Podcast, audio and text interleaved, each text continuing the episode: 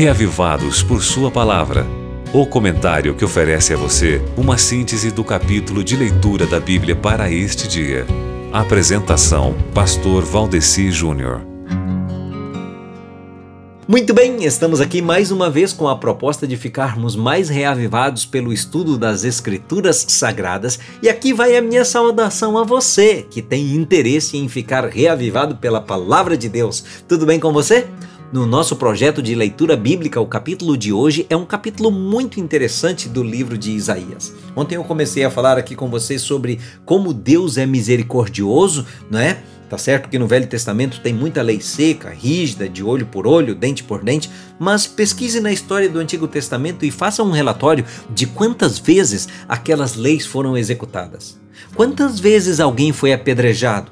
Tem lá, uma vez ou outra, numa comunidade de milhões de pessoas por um período de dezenas de séculos.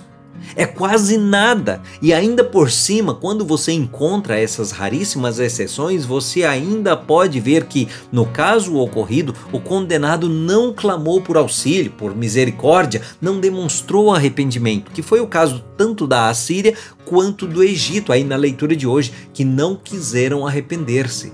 Me mostre, amigo ouvinte, um caso sequer na Bíblia em que o condenado esteja clamando por misericórdia, se arrependendo, arrependido e mesmo assim, mesmo pedindo por perdão, sendo executado.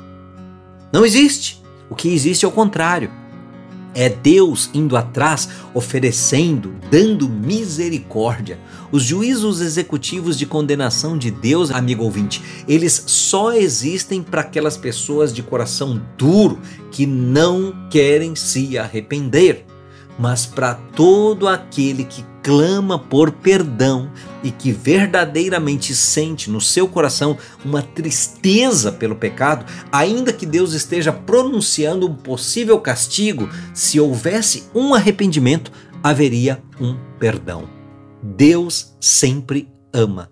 É por isso que a mensagem do capítulo de hoje é: convertei-vos. Leia Isaías capítulo 31 e se aquele grito de Deus não serviu para aquele povo do mundo antigo, que sirva para mim e para você hoje, no sentido de atendermos a esse apelo do Senhor e permitirmos que ele realize a obra da conversão em nós. Agora você pode escutar o Reavivados por Sua Palavra no Spotify e Deezer. Digite o nome do programa na caixa de pesquisa e tenha acesso a todo o nosso conteúdo. Nos encontramos lá. Você ouviu Reavivados por Sua Palavra com o pastor Valdeci Júnior.